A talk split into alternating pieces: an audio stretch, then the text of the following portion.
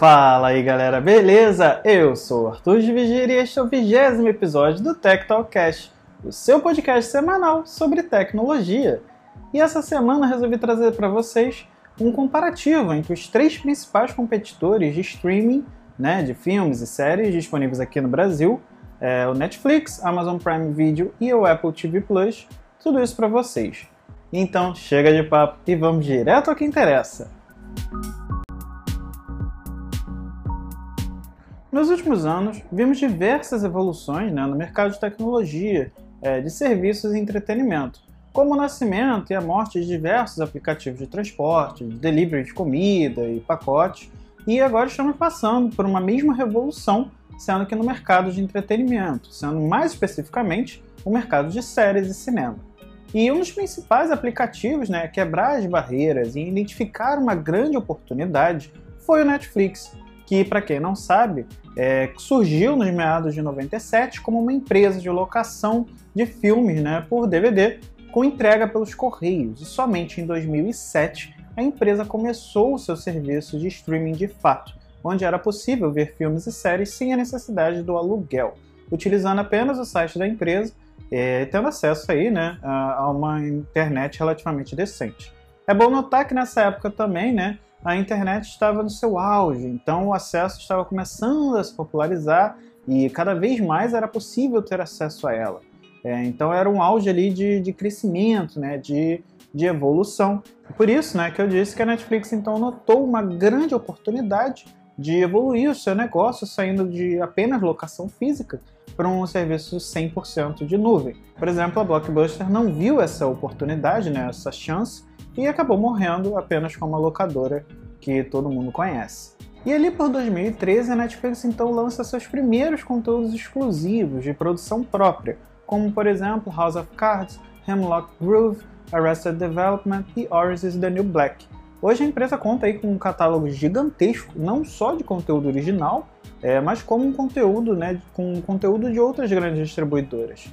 E além disso, a empresa possui aí cerca de 180 milhões de assinantes em todos os países que ela atua, sendo uma das maiores empresas do mercado. E graças a isso, outras empresas ficaram de olho nesse mercado e começaram a criar seus próprios serviços.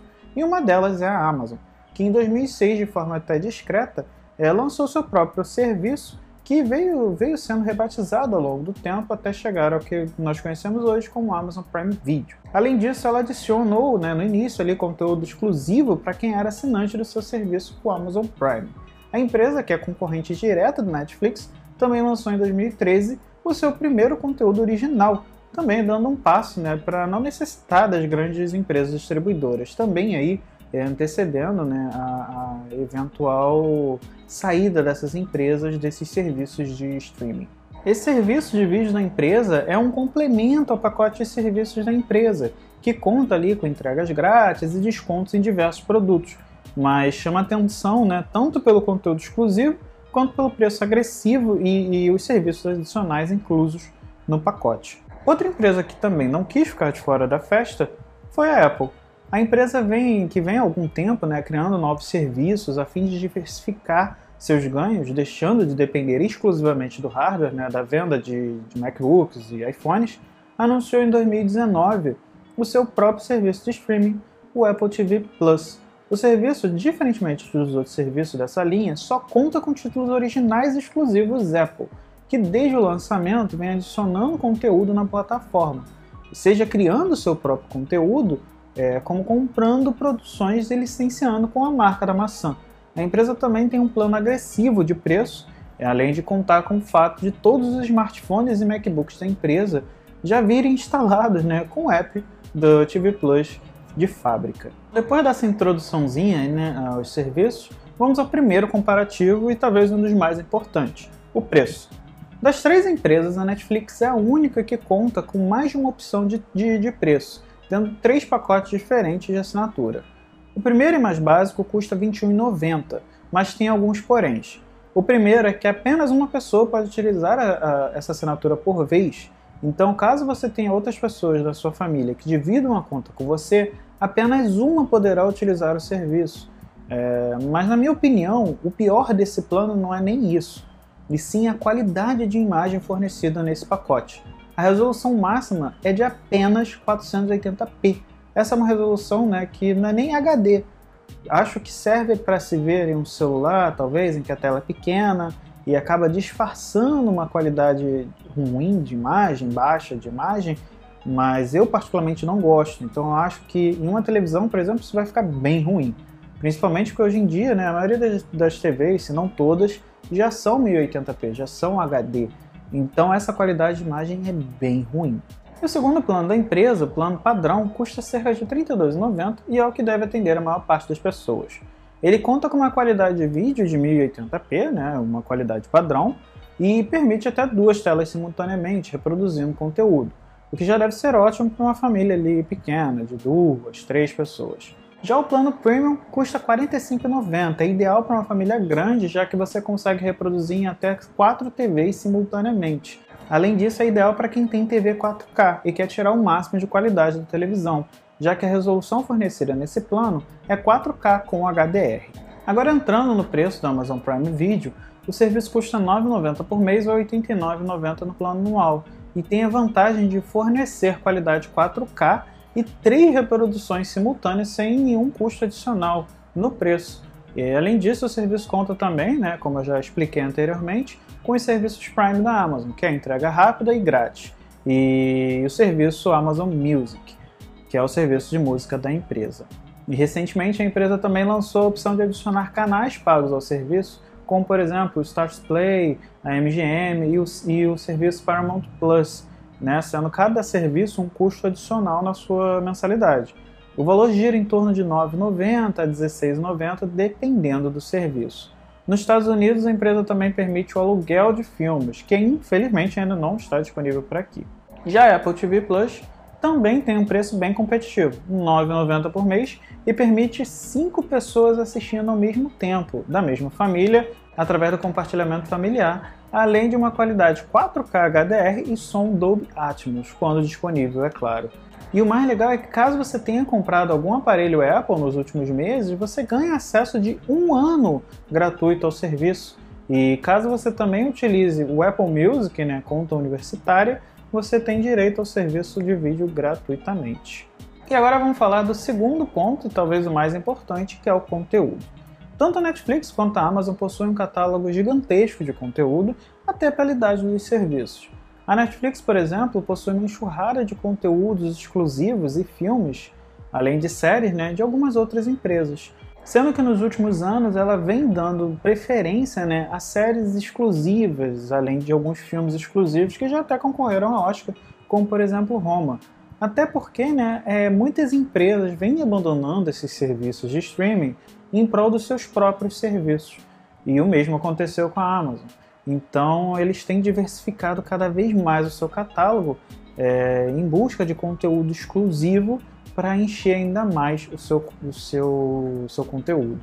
Já a Apple, ela aposta no peso das suas produções. São produções gigantescas, é, com grandes atores, grandes diretores, né?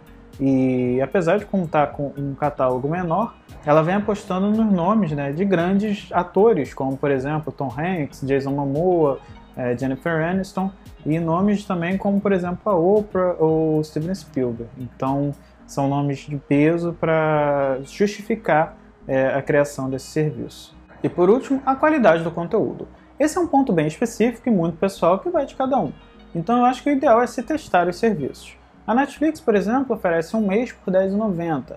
A Amazon oferece 30 dias gratuitos. Já a Apple, 7, mas tem ainda o esquema do, de um ano caso você tenha comprado um aparelho da empresa. Eu, particularmente, tenho me surpreendido com os três serviços. A Netflix vem ganhando muito com alguns documentários bem interessantes e tem algumas séries obrigatórias, como Stranger Things, Black Mirror, Desencanto e The Good Place. Além de séries que não são produzidas pela empresa, mas que são bem legais, como por exemplo Brooklyn Nine-Nine, Friends e Rick and Morty. Mas por não ser algo produzido por ela, esse conteúdo pode deixar o serviço mais cedo ou mais tarde.